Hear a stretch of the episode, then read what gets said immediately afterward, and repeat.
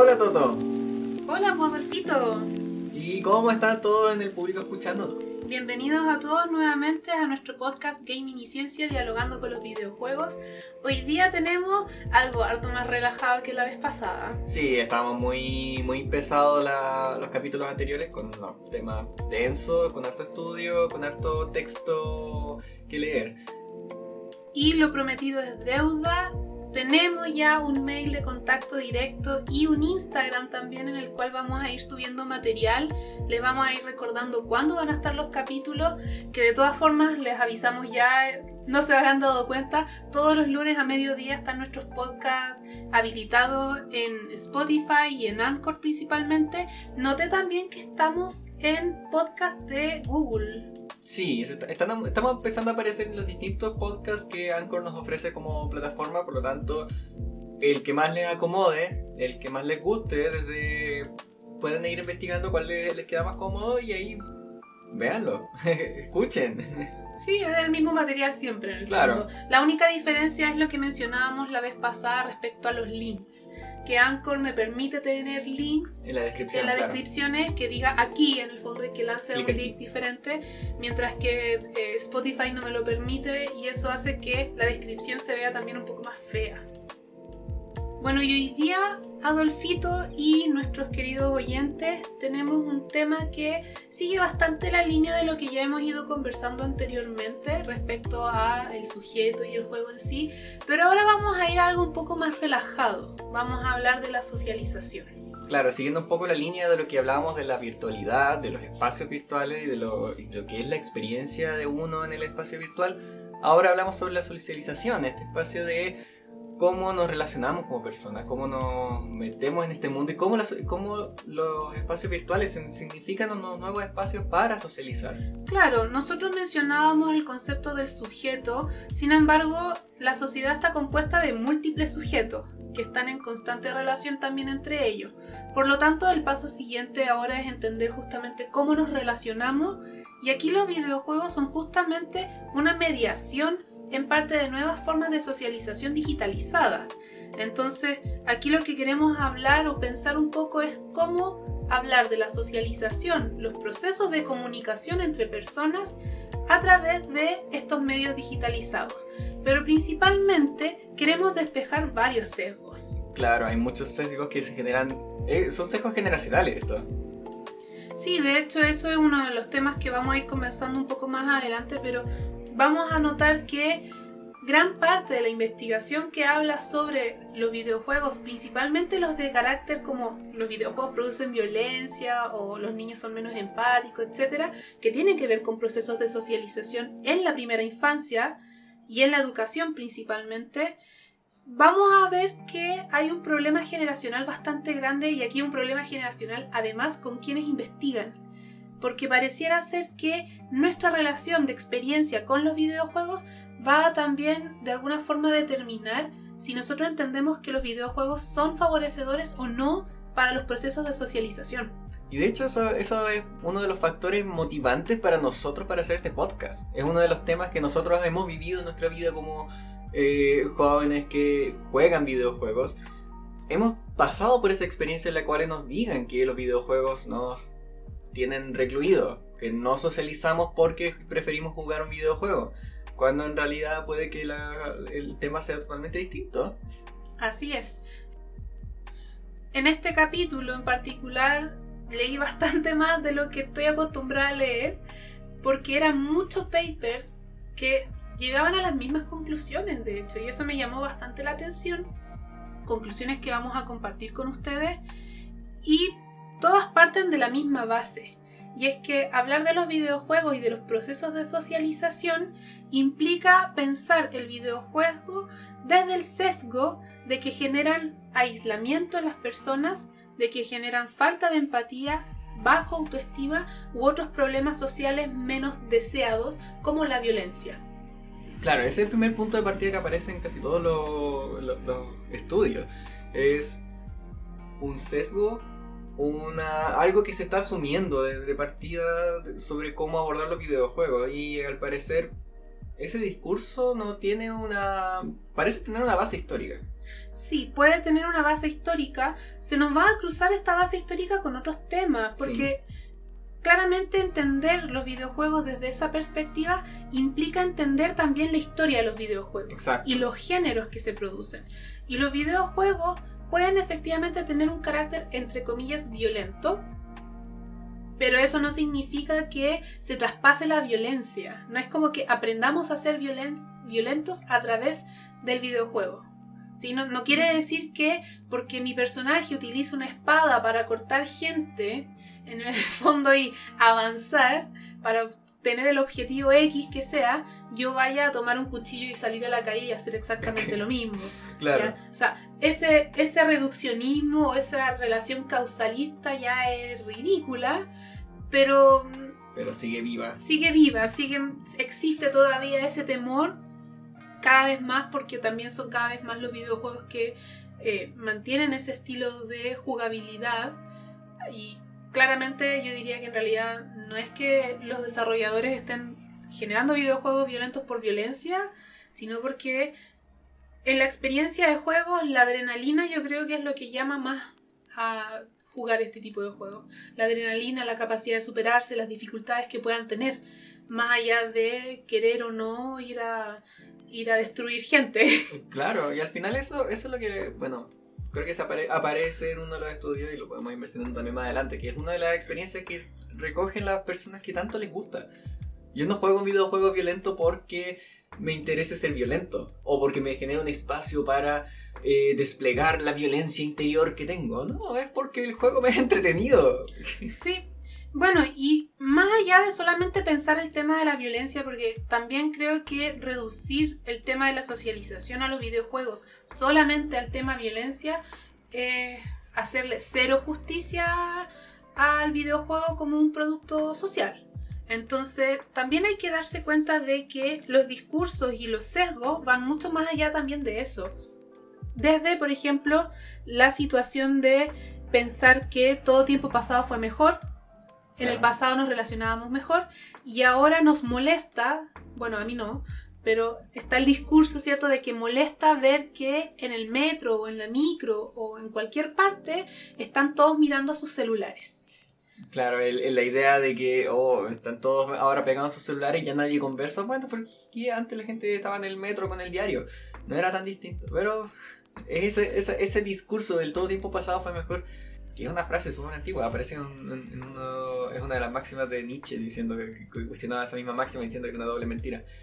Pero es, e, e, es una idea tan moderna. Sí, yo, pero diría que incluso esta es mi postura. Yo creo que este, ese tipo de ideas son sumamente cínicas. Claro. Porque, sinceramente, si me molestara usar el celular o ver gente usando el celular, ¿Vas a ir y saludar a esa gente así como, hola, ¿quieres conversar conmigo? No. No. y a mí en, lo personal me incomoda si alguien extraño me saluda. Y además no es que yo esté solo en mi mundo con ese cuando estoy mirando ese celular. Quizás estoy hablando con alguien. Entonces ya estoy hablando con alguien. Si tú vienes a saludarme, me estás interrumpiendo mi conversación. Y por eso también hay que pensar entonces el tema de la aislación. Porque no es que tú estés aislado en tu mundo interno. Recordemos la idea del mundo interno, pareciera que había una, una especie de, claro, de dualismo aquí también. No es que estás encerrado en tu mundo interno tú solo viendo internet, es que probablemente también te estás relacionando digitalmente con otros, por lo tanto no estás aislado. Con todo lo contrario, estás socializando. Entonces, la idea es pensar el uso de los videojuegos pero también el uso más amplio de la digitalización en sí, las tecnologías de la información y la comunicación, por ejemplo, como nuevas formas de socializar. Y nuevas formas que en realidad ya a esta altura no son tan nuevas, pero que todavía carecen de una mayor comprensión. Y aquí yo diría que hay una brecha generacional gigante. Sí, eso hay que admitirlo mucho, porque es verdad que quienes investigamos en el área de, los videojuegos y, la digitalización en general, es muy distinta la investigación si la genera alguien de 50 años o más, de 40 años o más, o cercano a los 30 y menos. es muy distinta porque nos vivimos la entrada a la, tecnología de, una una forma muy distinta.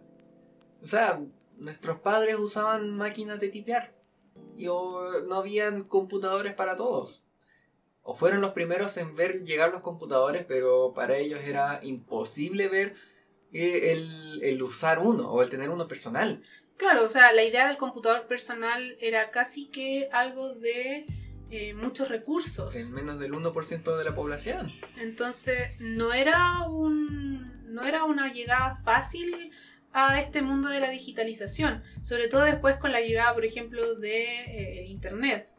Y contrastar eso con nosotros, que ya nacimos post 90, que conocimos ya toda la... Nosotros fuimos parte de la evolución explosiva de la tecnología. O sea, ellos vieron el aparecer del computador, nosotros vimos el computador en la casa, el computador con internet, luego la- la- las consolas de videojuegos, los celulares, que los celulares vayan evolucionando y, se- todo el mundo tenga celulares, después los celulares sean inteligentes, después tengamos la tecnología como la vemos ahora. Ha crecido demasiado y ha crecido con nosotros. Y yo diría que incluso gente de nuestra generación ha quedado bastante fuera también en ello, porque también era un tema de, de clase social al final. Si no todos en, el- en mi curso, no todos tenían computadores, o había uno para toda la familia, o no todos tenían consola y teníamos que prestarla. Claro, cuando yo estaba en la, en la escuela lo mismo. Muchos de mis compañeros no tenían computador en casa yo sí. Y, o también uno que tenía acceso a una consola, mientras que los demás no, o teníamos acceso a computador y no a consola, como me pasaba a mí. Yo creo que en este sentido quizás los videojuegos quedan un poquito fuera, pero sí el desarrollo del teléfono celular ha sido fundamental para la socialización.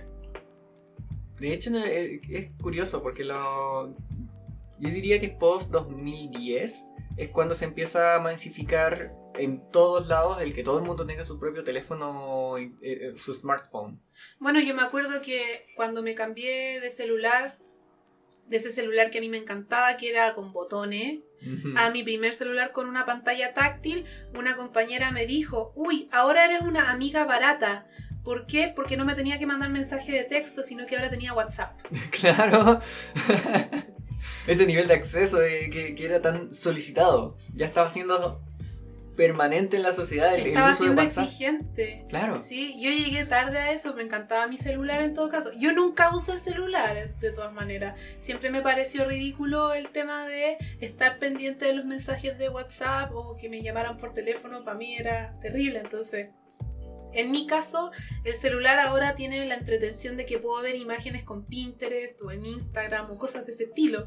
Pero me parece que para muchas personas que no se relacionaban necesariamente con la computación o con los videojuegos, sí fue un espacio de entrada bastante grande a nuevas formas de socialización. Y eso también trae repercusiones. Fue complejo lo que te decía yo de que a mí nunca me ha interesado o nunca he estado muy pendiente del mensaje directo, que, que tenga que responderle inmediatamente a alguien. Porque yo aprendí a no hacerlo con el Messenger. Los que no conocieron MSN Messenger. Para mí, por ejemplo, si alguien me escribía, yo podía dejar el mensaje ahí porque no necesitaba responderlo y lo respondía más tarde. Pero me ha pasado ver muchas personas que no se han relacionado mucho con ese tipo de comunicación que les escriben en el WhatsApp y lo miran al tiro y tienen que responder inmediatamente porque es inmediato. Y no, no es tan inmediato, uno también puede manejar los tiempos a gusto. Sí, pero esa, forma de educación de cómo manejar la inmediatez de la comunicación se vio de distintas maneras en muchas personas. Quienes tenían acceso a Messenger antes eh, no lo vieron de la misma manera que quienes vivieron esta inmediatez desde el WhatsApp. Hay algunos que ya lo vi- que, que se educaron con el WhatsApp y lo vieron mucho más inmediato. Tenían que responder el mensaje inmediatamente porque me está hablando. Eso me está hablando, no puedo no contestarle. Estoy en una, una conversación uno a uno con alguien en- eh, presente y no le respondo, es raro, es difícil. Quizás esta persona también se está viendo esta conversación, este mensaje por WhatsApp, como una conversación mucho más inmediata. Puede ser. Y también nos pasa eh, de repente que detectamos a las personas que nos escriben y que sabemos que no nos están escribiendo como una conversación fluida. No, claro. el que no puede el que no habla en los medios virtuales de la misma manera que hablaría en persona. Exacto.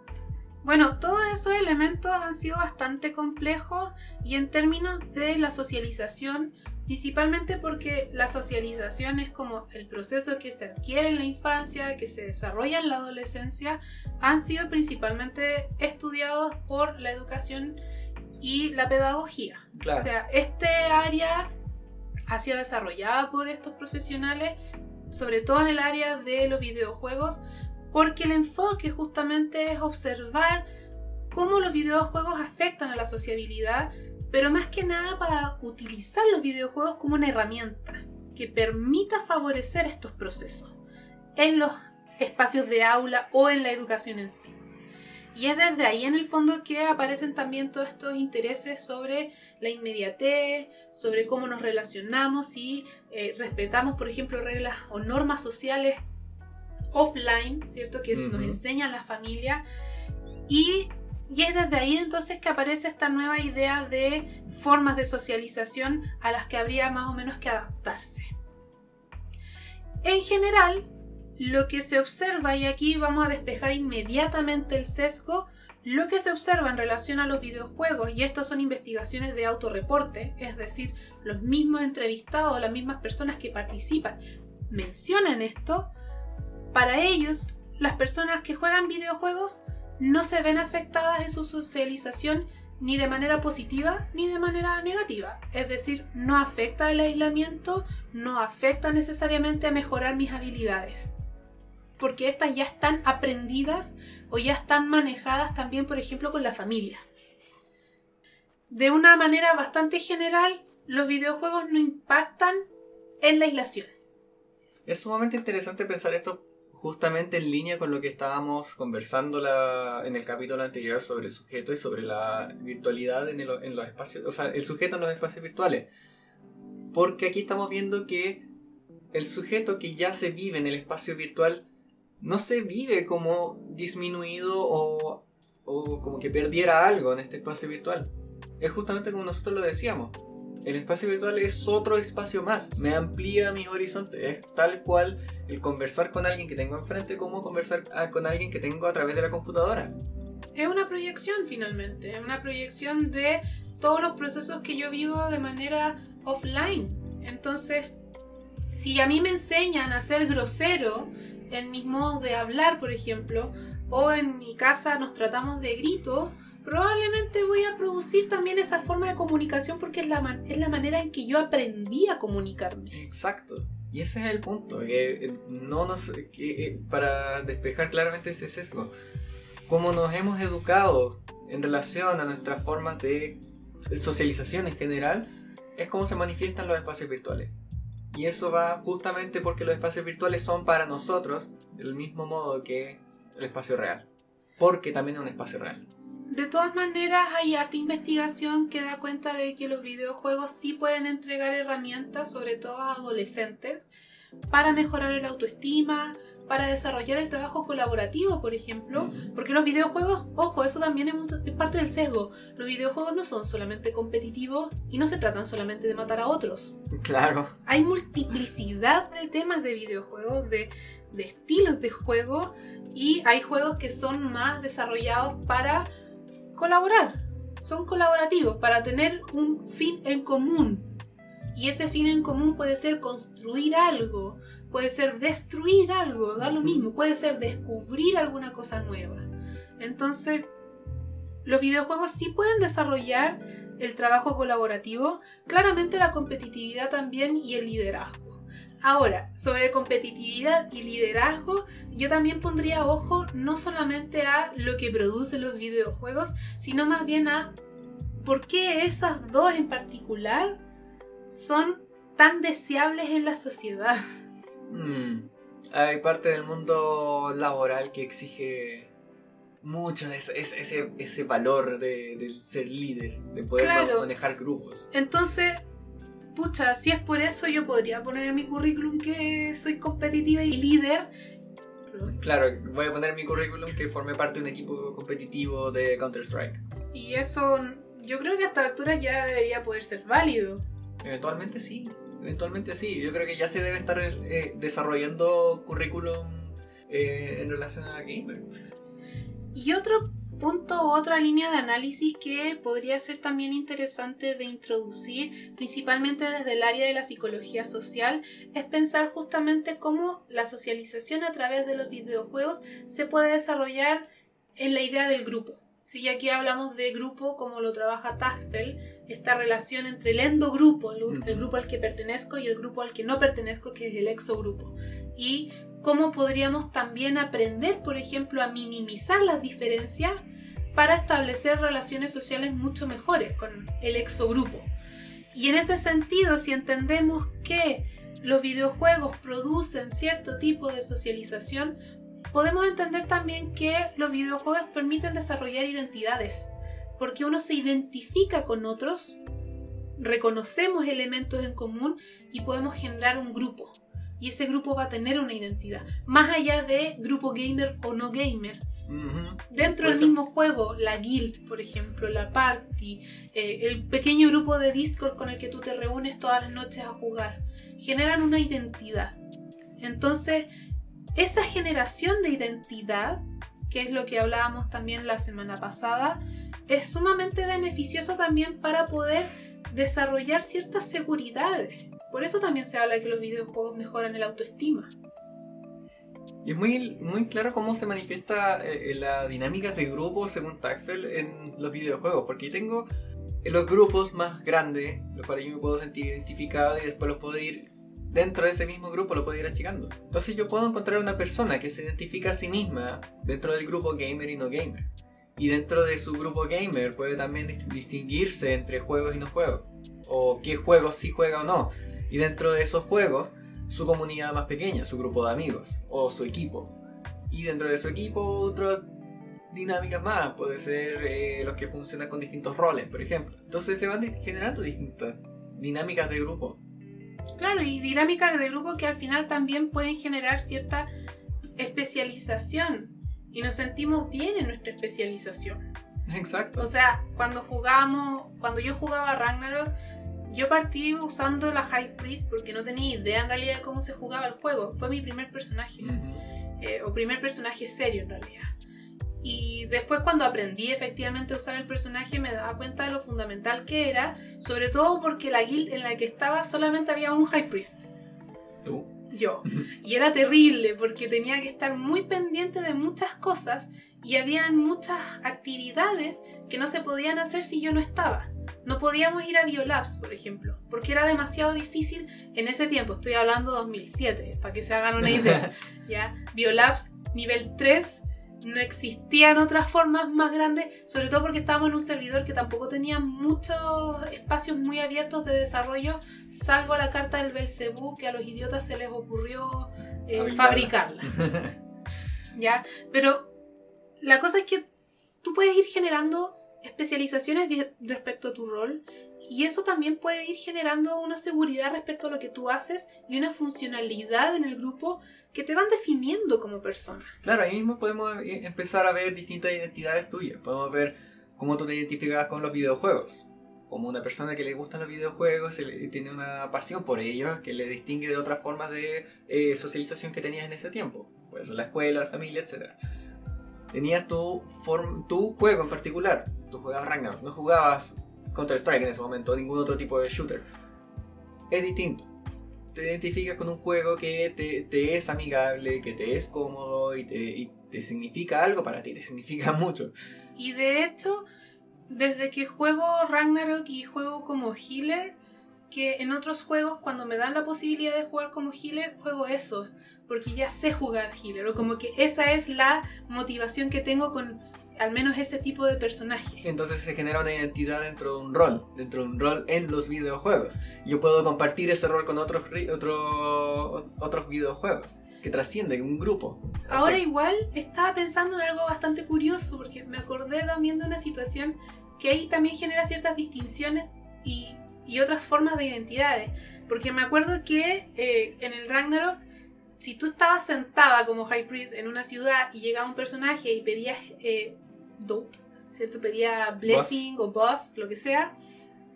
la idea era que el High Priest se levantara y diera un poco el buff, que era el típico, Blessing y Agi, o ya, Assumption. Y recuerdo que había una chica que lo hacía inmediatamente, siempre. Apenas veía una persona nueva antes de que le preguntara. Y una vez conversando con ella, ella me recriminaba a mí de que yo no lo hacía, porque muchas veces estaba de hecho AFK, o estaba conversando con otra gente, y el tema era que para ella ser High Priest era un tema de vocación. y en ese momento ella estaba estudiando enfermería. Mira todo. Entonces ella asociaba el rol también a lo que ella iba a hacer como vocacionalmente en términos profesionales en su vida offline. Y eso era bastante también interesante porque estaba yo que tenía exactamente el mismo rol que ella, pero yo no tenía para nada esa vocación de la salud. Entonces estamos hablando de aquí una identidad que se forma a través de un grupo que se está manifestando de distintas maneras y ella lo puede llevar a otro lado. Y ella dice, ok, esta identidad la hago parte mía. Sí. bueno, y volviendo un poco a la parte de la socialización, vamos a dar cuenta también de que los, las investigaciones mencionan que el valor diferente que se le da al videojuego viene principalmente de las personas que juegan videojuegos. En general se entiende que los videojuegos son una herramienta para el ocio, para pasar el tiempo. Pero quienes juegan muchos videojuegos en horas más prolongadas de, entre comillas, lo normal, ¿cierto? O para quienes el videojuego efectivamente es parte constructora de su identidad, van a entender que efectivamente el videojuego es un espacio que mejora la socialización. Yo creo que eso tiene que ver porque como jugamos más tiempo, pasamos más tiempo también en espacios online, pasamos más tiempo en juegos con eh, conversaciones con otros y generamos nuevos grupos de amigos que están fuera, digamos, de mi círculo cercano, ¿cierto? No están necesariamente en mi país, pero son nuevos tipos de relaciones. Y en ese sentido, efectivamente mejoran bastante. Yo creo que el videojuego, para ti y para mí, nos ayudó montones a aprender inglés, por ejemplo. Claro. Y a poder socializar en otro idioma. Y poder generar grupos o socializaciones con otras personas de otros países.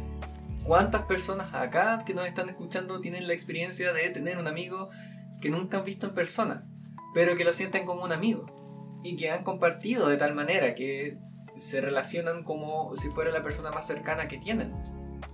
Entonces, aquí digamos que concuerda un poco nuestra experiencia con lo que mencionan estas investigaciones. Que quienes jugamos videojuegos de manera bastante recurrente, sí damos cuenta de que los videojuegos pueden favorecer formas de socialización Incluso yo diría que amplían las brechas también de, por ejemplo, de otros países, de otras culturas.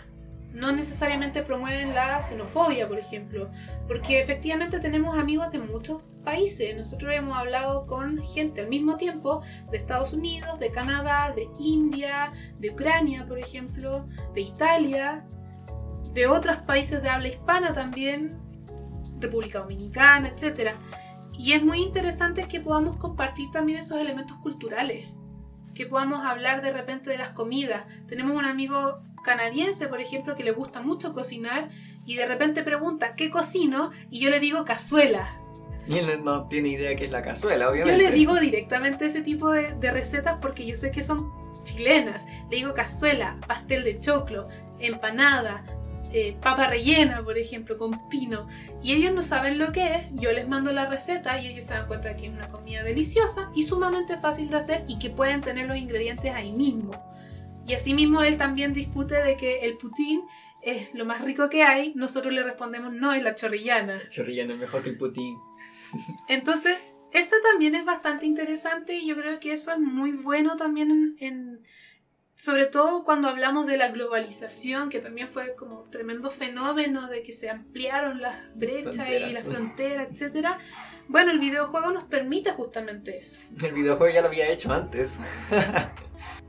Pero del mismo modo en que para nosotros el videojuego permite sociabilizar más, para quienes efectivamente no se relacionan con los videojuegos y no tienen una buena experiencia con ellos, van a decir que sí reduce la sociabilidad. Claro, es un elemento muy interesante que aparecía en estos estudios, que las personas que no tienen, no tienen experiencia con el videojuego, no tienen la experiencia que nosotros tenemos con los videojuegos, que nos involucramos mucho, son quienes ven los videojuegos como un elemento de aislamiento, son quienes ven el videojuego como un espacio negativo de agresión o de, de malas experiencias con otras personas. Y eso es donde se, es un punto de partida donde se genera esta discusión y donde se genera todo este problema de visualizar los videojuegos como algo que afecta a las personas negativamente. Yo creo que eso viene, bueno, ya lo mencionábamos un poco el tema de la generación, pero también viene de un desconocimiento general y una, no sé si es no querer o no haber tenido la oportunidad también de experimentar los videojuegos.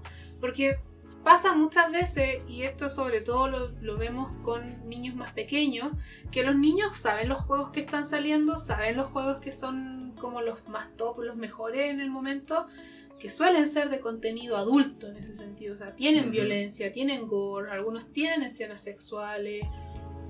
Los niños saben que existe ese juego, no tienen necesariamente idea de qué se trata, pero saben que existe y que es popular y se lo piden a los papás.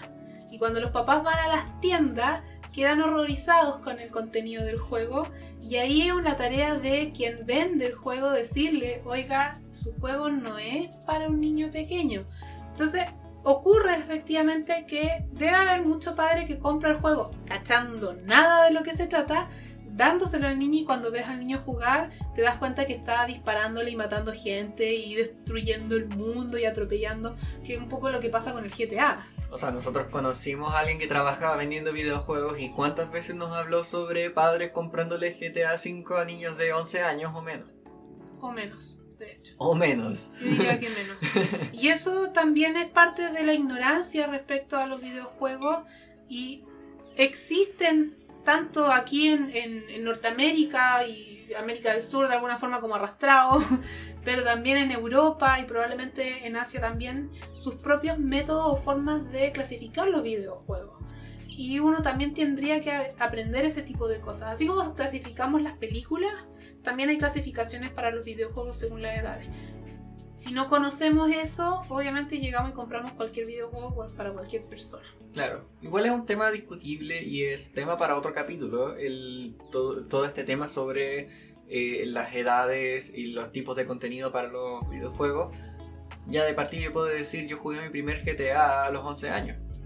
No siento que me haya convertido en una persona violenta y, o sexualmente violenta. Yo jugaba al Street of Rage a los 5. Claro, todos jugamos Mortal Kombat a los 5 o 6 años. Entonces, es discutible todo este tema de la aproximación de las edades, pero no es el tema de la socialización que estamos viendo ahora. Es que en parte sí lo es, porque también depende de los valores que puedan entregarte tus papás. Yo creo que si tus papás te regalan un juego sin cachar nada y después quedan horrorizados de lo que genera, bueno, también ahí hay un trabajo de tratar un poco de entender qué es lo que está pidiendo el niño y por qué lo está pidiendo y de dónde viene esa exigencia. Porque los niños de repente piden los juegos populares por ser populares, para no quedar fuera. Y aquí también hablamos de socialización en un punto súper relevante. Porque antes quienes jugaban videojuegos éramos los rechazados, éramos los raros, los frikis. Claro, al que no invitaban a jugar fútbol. Y ahora no, pues ahora los que juegan videojuegos es un grupo reconocido y el que no juega queda fuera.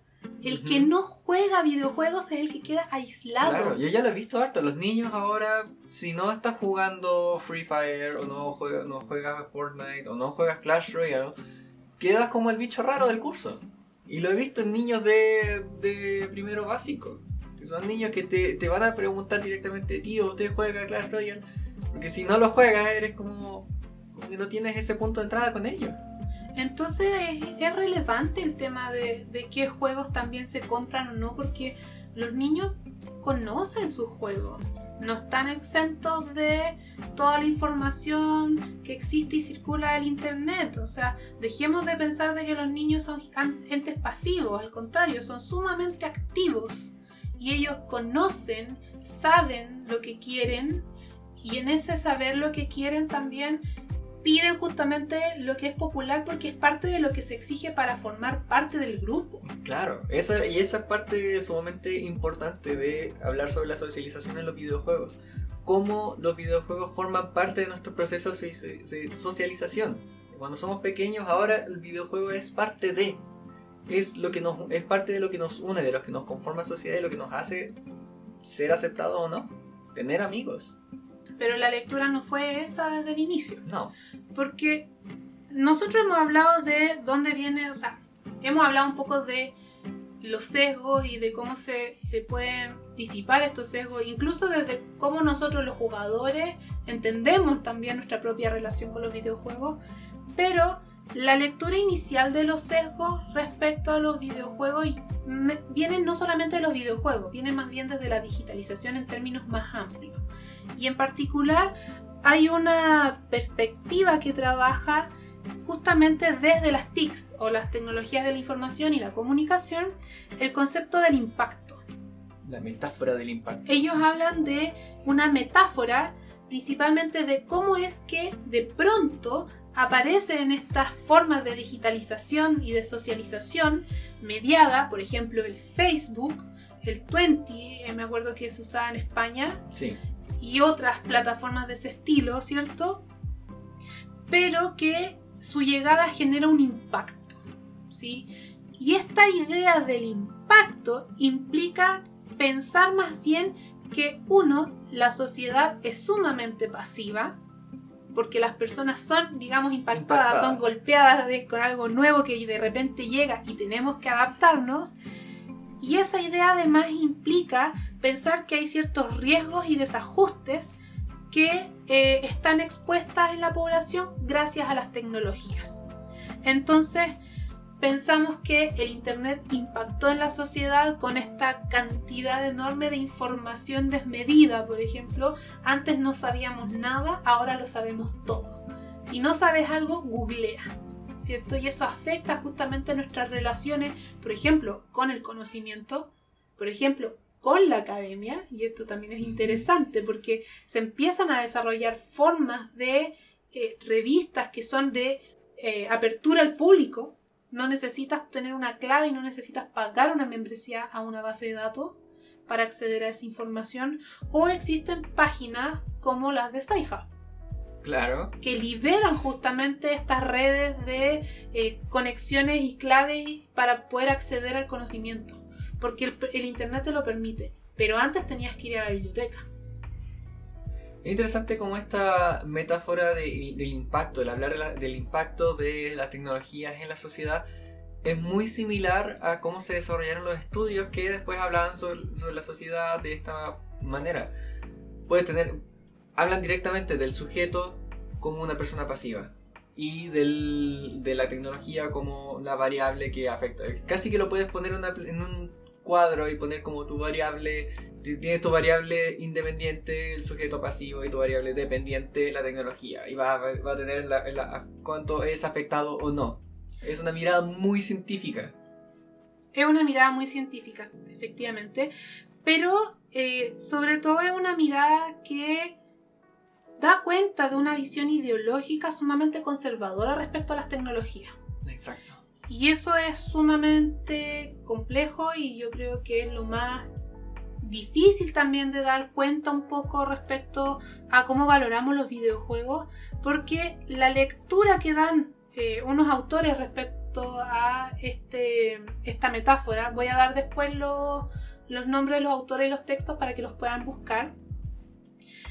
Eh, estos autores van a decir que la idea o la metáfora del impactos de las tecnologías, de los videojuegos, de las redes sociales, del internet, etc., lo que van a hacer en realidad es una pérdida de control y de poder, porque debilitan las estructuras o los vínculos con las estructuras más fuertes de desarrollo y socialización como la familia o la escuela.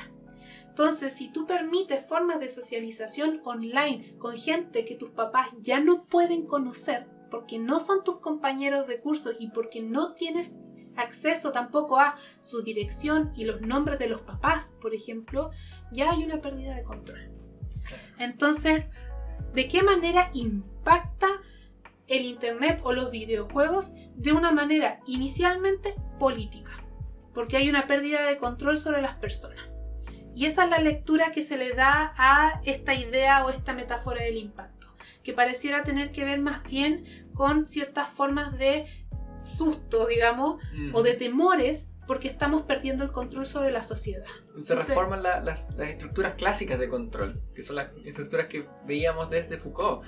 La escuela como un, como un instrumento de un dispositivo de disciplinamiento. disciplinamiento. Lo mismo con la familia, lo mismo con eh, la religión, por ejemplo, con la iglesia, con las policías, con el espacio de trabajo. Y justamente hemos visto cómo en la sociedad en la que estamos ahora, justamente esas estructuras han perdido valor la iglesia pierde valor. La, la, idea de la familia ha perdido su valor como el valor único de lo, de lo que era la familia en los años 50. O la escuela ya ha tenido que cambiar constantemente, a adaptarse a la nueva forma de ser de los niños, nueva forma de socializar de los niños, porque ya no tienen la misma fuerza que era antes. Y gran parte se le culpa a la digitalización. y en este caso los videojuegos no quedan exentos de esa culpa. Ahora, esta mirada sumamente conservadora y política cambia un poco y se trata entonces de pensar más bien la metáfora en términos de lectura. Porque investigando respecto a las TICs, se dan cuenta los investigadores que las personas no son pasivas, sobre todo los adolescentes y los jóvenes. Porque los adolescentes y los jóvenes, al contrario de lo que se pensaba, utilizan tanto las relaciones digitales que incluso las vuelven propias. No solamente ellos entonces leen y representan el mundo a través del el uso de las tecnologías, sino que además las habitan. Ellos son como propietarios. esa es la idea, ser propietarios. Ellos se apropian de los espacios. Que eso es justamente lo que hablábamos sobre el hacer de, los espacios virtuales tu mundo. Porque es una apropiación de la persona, del cómo hace su espacio, del cómo hace su mundo y cómo lo hace suyo. Y cómo yo puedo decir que lo que yo hago en mi vida y en mi vida virtual, en lo que pongo en mi espacio, en mi Instagram, en mi Facebook, en mi Snapchat, en mi TikTok, todo eso también es parte de mi vida.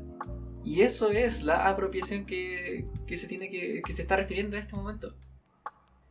Sí, y es una apropiación que además es sumamente activa y cambiante. Claro, ya no estamos hablando de este sujeto pasivo que se ve afectado y, tiene, y responde de una manera. No, ahora estamos viendo una persona que se vive. Es un sujeto vivo que está ahí. Sí. Y en este sentido, yo creo que el mejor ejemplo, ya lo mencionamos antes, pero el mejor ejemplo para pensar cómo es que hasta el día de hoy se mantienen estas visiones medias conservadoras respecto a los videojuegos son los sistemas de segmentación por edad. El PEGI y, el EBSN. Sí, esos dos. O sea, uno es en Estados Unidos y el otro es en, Europa. Y que justamente lo que dan cuenta es de cómo surge un temor respecto a los videojuegos, a lo que podrían producir debido a su contenido, y para eso entonces se generan estas clasificaciones para ayudar a las personas a reconocer si el videojuego es apto o no para ti. Y eso lo pueden ver si es que les interesa algo más didáctico que solamente leer un paper. Eh, está en el capítulo 5 del documental High Score, El mundo de los videojuegos, que está en Netflix de repente también la televisión, no me acuerdo en qué canal lo vimos, pero... Algo así como el National Geographic a las 4 de la mañana. Creo que fue en Discovery, pero está esa opción. Y el documental es súper bueno. Y en ese capítulo es muy interesante porque eh, se ve la aparición de los juegos violentos como lo es el Mortal Kombat. Y cómo Mortal Kombat cambió totalmente el paradigma de, de los videojuegos como algo que puede ser mucho más gráfico que la fantasía violenta. Porque antes de eso teníamos el tirarle un barril a, a, Mario con, con, Donkey Kong. Y ahora aparece en, Mortal Kombat las vísceras. Aparece la sangre. Aparece la sangre. Y, eso es, violento. Y eso, pero es que le reventó la cabeza a, las a los padres que, que, estaban viendo a sus niños jugando esos juegos, porque nunca habían pensado la idea de que el videojuego que es algo en lo que la persona está interactuando, sea tan explícitamente violento. Y eso es, un ejemplo sumamente relevante porque efectivamente esa gráfica, ¿cierto? Que puede ser, entre comillas, violenta, pero que finalmente es sumamente real porque cualquier persona que se corta sangra, ¿cierto? Da cuenta de un movimiento político que nace justamente en el Congreso de los Estados Unidos y que genera ciertas formas de limitaciones respecto a los videojuegos. Es desde entonces que tenemos esta constante lucha en los espacios políticos por la censura hacia los videojuegos. Y lo tenemos hasta el día de hoy, de congresistas intentando eh, prohibir las ventas de ciertos tipos de videojuegos porque, entre comillas, se eh, promueven actitudes violentas, promueven crímenes, promueven robo de vehículos, como era con el GTA ahora, o el tiroteo, como lo pasa con cada vez que hay un tiroteo masivo y compran los videojuegos. Y eso es sumamente grave porque efectivamente hablamos entonces de que hay, una, hay un componente político, moral, yo diría que bastante anticuado respecto a la lectura de los videojuegos y nuevamente aparece la brecha generacional, porque hay que decirlo, ¿cuál es la edad promedio de los congresistas? ¿Quiénes son los políticos? Nuestros políticos son en su mayoría gente muy adulta. Sobre los 60, sobre 70 no, no, no, me sorprende ver tanto sobre los 70 que siguen ahí trabajando como políticos y es como, ¿de dónde vas a ver a alguien que nació hace 60 años atrás jugando Mortal Kombat? Y disfrutándolo de la misma manera que lo disfrutamos nosotros. Y comprendiendo que no me hace una persona más agresiva que lo que... Se Están sus excepciones. ¿Te acuerdas que yo te mandé el streaming de un caballero en Uruguay que juega videojuegos? Claro, y estaba jugando Among Us con su nieto y los amigos del, del nieto. Pero, y eso siempre nos, alegra, como cada vez que vemos adultos mayores jugando videojuegos. Pero lo que vemos, lo que estamos hablando aquí y lo que principalmente nos afecta a nosotros quienes jugamos videojuegos es esta brecha con las personas que tan mayor edad ven los videojuegos de una manera que no es, no es la que nosotros vemos, no es la que nosotros vivimos. Y finalmente quienes toman las decisiones son ellos. Exactamente. Y, no conocen el videojuego. Y lo único que queda, la dinámica. Lo único que queda es para nosotros en la academia empezar a publicar papers y papers y decir, miren, acá tengo 100 papers que dice los videojuegos no te hacen violento y acá tengo los otros 10 que dicen que me hacen violento y va y aún así tienes que ver los, los secos que hay en cada uno. Ni siquiera porque tampoco van a leer muchos papers, ellos llaman a expertos. Llaman a expertos que validen lo que ellos están buscando ver. Entonces es muy complejo. Y ahí nuevamente quiero volver un poco a lo que hablábamos de la noción de sujeto, incluso antes de eso decir que los videojuegos no son importantes o que los videojuegos no traspasan o no definen mi carácter de sujeto es sumamente erróneo porque estamos hablando de decisiones políticas que vienen de congresos, ¿cierto? De distintos países, distintas decisiones que se toman y que eso claramente afecta en qué llega a nuestro país, qué es lo que se me permite o no se me permite ver. Y eso es efectivamente una forma también de definir qué tipo de sujeto quiero yo en mi sociedad.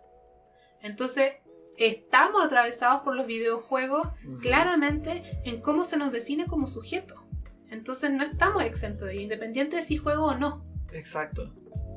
En fin, las conclusiones más recurrentes que vamos a observar en todas estas investigaciones tienen que ver con que finalmente los videojuegos no fomentan ni tampoco producen la aislación en la persona, eso espero que quede clarísimo, no es que estemos aislados, no es que yo cerrando mi puerta me esté aislando del mundo exterior, al contrario, estoy sumamente conectada con mis amistades, con mis eh, familiares. Quizás mi mamá está en la puerta siguiente, ¿cierto? Pero yo le puedo estar escribiendo eh, online y de alguna forma seguimos comentando o relacionándonos, ¿cierto? No es que estemos aislados, sino yo diría más bien estamos cada vez más cerca. Los, jugadores reconocen la distinción entre violencia y diversión. Eso también es un punto sumamente relevante. Porque no somos entes pasivos, no es que se nos introduce la violencia, ¿cierto? Los, jugadores reconocemos cuando un juego es violento, no es que nos guste por ser violento, es que nos gusta por los desafíos que trae, porque la trama es entretenida, porque la mecánica es simpática. Claro, hoy el simple impulso adrenalínico que te genera, porque de repente puede ser eh, emocionante y excitante el juego eh, eh, agitado y violento, pero no es que eso te haga salir después a la calle a disparar. Claro. A no ser que tengas una enfermedad psiquiátrica, pero eso ya es otro tema. Y aquí también es relevante mencionar que las investigaciones que se han hecho en función de esta idea o esta relación violencia-diversión eh, son investigaciones que han hablado con niños y adolescentes. Entonces, nuevamente, los niños no son entes pasivos, los adolescentes tampoco, son sumamente activos y están sumamente conscientes de su entorno. Son los niños y los mismos adolescentes los que reconocen que el juego violento es divertido por ser divertido, pero no es violento y no es que me produce a mi violencia. Y al final nuestra relación con la violencia o con otras formas de violencia, no solo la violencia como agresión, sino que también violencia sexual, violencia de racial o violencia de, de género, todas las otras formas que hay, más tienen que ver con nuestro entorno, con nuestra educación y con nuestra aproximación a cómo nos educamos al respecto y cómo nos formamos en sociedades que son discriminadoras, sociedades que son violentas y menos tienen que ver con cómo los videojuegos nos, nos reflejan esas formas de, de violencias. Por lo tanto, tiene que ver más con nuestra propia experiencia en la escuela antes que lo que pasa en el videojuego. Y al final lo que nosotros vemos termina siendo discriminado por nosotros mismos. Nosotros mismos hacemos la distinción de qué nos, nos afecta o no. Podrían haber situaciones complejas, las ha habido. Este tipo de noticias de un niño que mató a su compañero sin querer porque estaban haciendo un ritual de no sé qué cosa que vieron en un videojuego. Puede haber ese pensamiento mágico ¿sí? Ahora, también yo sería responsable en dar cuenta qué elementos de su entorno también favorecen el desarrollo de ese pensamiento y si ese pensamiento podría llegar a ser o no, por ejemplo, patológico, si el niño efectivamente tiene o no el cuidado de sus padres, porque también la parte de la socialización es cómo también nos involucramos como padres. Y ahí mi mejor ejemplo que me siento sumamente orgullosa de esto es mi hermana chica. Porque tenemos la fortuna, y yo lo digo abiertamente, de que a mi papá le encantan los videojuegos. De hecho, si yo digo que juego videojuegos desde que tengo memoria, es porque tengo un computador desde que tengo memoria gracias a él. Y él, él, nos ha fomentado el uso de los videojuegos. Él me regaló el Dreamcast, me regaló la PlayStation, nos regaló computadores mejores para jugar. Y eso está también ocurriendo un poco con mi hermana chica que ahora ella tiene su Animal Crossing, tiene su juego, le encanta el Zelda, por ejemplo, pero ellos como padres, eh, aquí hablo de mi papá y eh, mi madrastra, son sumamente conscientes de los tiempos, los espacios, de que no transgreda, por ejemplo, su educación. Y en ese sentido, como ellos están pendientes y están siempre poniendo atención respecto a lo que mi hermana chica está jugando, eh, hay una buena relación también de ella con los juegos. Y ella, por ejemplo, ha dicho que quiere jugar el GTA y mi papá le dice que sí, mm. pero que espere un poco para que lo puedan jugar juntos, para que sea una experiencia de aprendizaje entre ambos, que ella entienda justamente el tema de que puede ser sumamente divertido el juego y hay algunas escenas que quizás no son aptas para su edad aún, pero que con compañía, digamos, de mi papá ella va a poder un poco también tramitar eso. Claro, porque al, final, al final es eso, es los espacios de educación que tiene uno, en especial con los sujetos que no son más significativos, que son nuestros padres, en, en nuestras primeras formaciones. Son los espacios que influyen más en cómo después nosotros nos relacionamos con estos videojuegos y de cómo después hacemos el filtro de cuál es, esto, cuál es la violencia que nosotros estamos viendo, cuál de esa violencia sabemos que es ficticia y cuál de esa violencia podemos tomarlo como un, un espacio de entretención o un espacio que me afecta negativamente y prefiero no jugarlo o no verlo más. Pero esos son partes de aprendizaje. Y esos son los aprendizajes. Y esos aprendizajes son sumamente sociales. Son sociabilizados. Porque puede que quizá no te guste un tipo de videojuego, pero que se te fomenta jugarlo porque tu grupo de amigos lo juega. Entonces, también ahí quizás uno tendría que aprender a decir que no, por ejemplo. O, o entender, pucha, qué es lo que no me gusta. Pero todos esos espacios son espacios de desarrollo que, lejos de ser sumamente aislados, son lo contrario. O sea, necesitamos también de los otros in-game como off-game. ¿cierto? Claro, y al final ese, ese, ese es uno de los puntos críticos de todo este capítulo sobre la socialización. Tenemos los videojuegos como un espacio de socialización más y que nos ofrecen muchísimas cosas. Pero al final lo que nos, lo que nos influye más en nuestra formación como persona puede ser principalmente nuestra relación con nuestros padres. Y por lo tanto, si nos queremos cuestionar un poco sobre la, la socialización de los niños, primero veamos la socialización que tienen con sus padres, que tengan un buen espacio de socialización. Ahí yo igual quiero hacer una pequeña observación porque tampoco se trata después de culpabilizarlos. No, para nada. Ya, eso también quiero dejarlo bastante claro, porque nosotros también tendemos a observar, y yo critico justamente, muchos programas de gobierno que finalmente culpabilizan a los padres por cómo son los niños. Y técnicamente, si el niño salió con una enfermedad mental o con síndrome de Down o no, es culpa del padre. Eso me parece ya ridículo. O sea, tampoco podemos andar penalizando a los padres de no estar presentes porque entendemos que existen múltiples situaciones que no les permiten necesariamente estar tan presentes como ellos quisieran, por ejemplo. Entonces tampoco se trata de culpabilizar a los padres si es que el niño salió mal. Claro. Pero tampoco se trata de hablar de que los niños salieron mal. Eh, lo único que estamos queriendo decir en el fondo es que tratar de entender también cuáles son los espacios en que los niños sociabilizan y qué de esa sociabilización eh, puede ser o no favorecedora en su desarrollo tanto online como offline.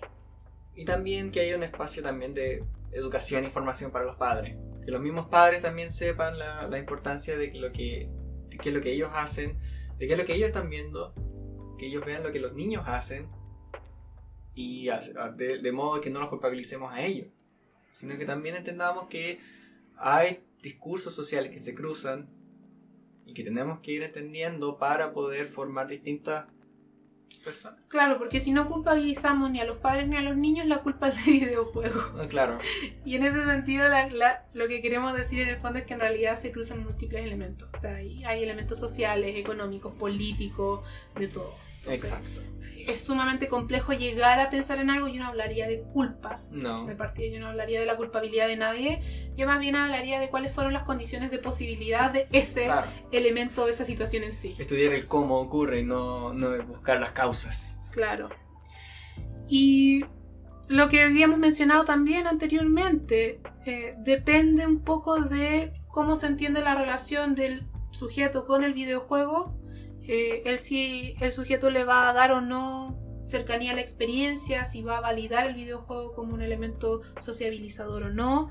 Eh, desde ahí entonces no es difícil pensar justamente porque hay tanta investigación respecto a la violencia de los videojuegos. Hay, yo creo que hay un sesgo también de edad, hay una brecha Claro. de edad muy grande en ese Claro, y tenemos esta brecha generacional de la que hablábamos.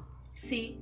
Y respecto a los videojuegos en sí mismos, también aparecen elementos, por ejemplo, como que depende del tipo de videojuegos y la etiqueta que se te da en tu grupo.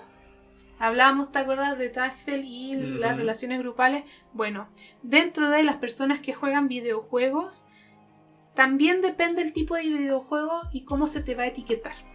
Y hay una investigación justamente que habla de que los videojuegos online son los videojuegos más aceptados actualmente porque permiten mucha mayor socialización, eh, mientras que los juegos más entre comillas violentos, los más adrenalínicos, son los juegos que son más catalogados como aquellos juegos divertidos. Por lo tanto tienen un valor social también mucho más alto.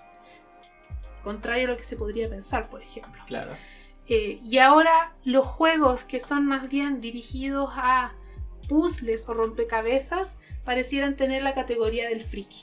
Y aquí entramos un poco a nuevas formas de socialización donde el que le gusta pensar un poco más y no tanto apagar el cerebro, como se diría, ¿cierto? Y, y disparar, es el friki o es el rarito.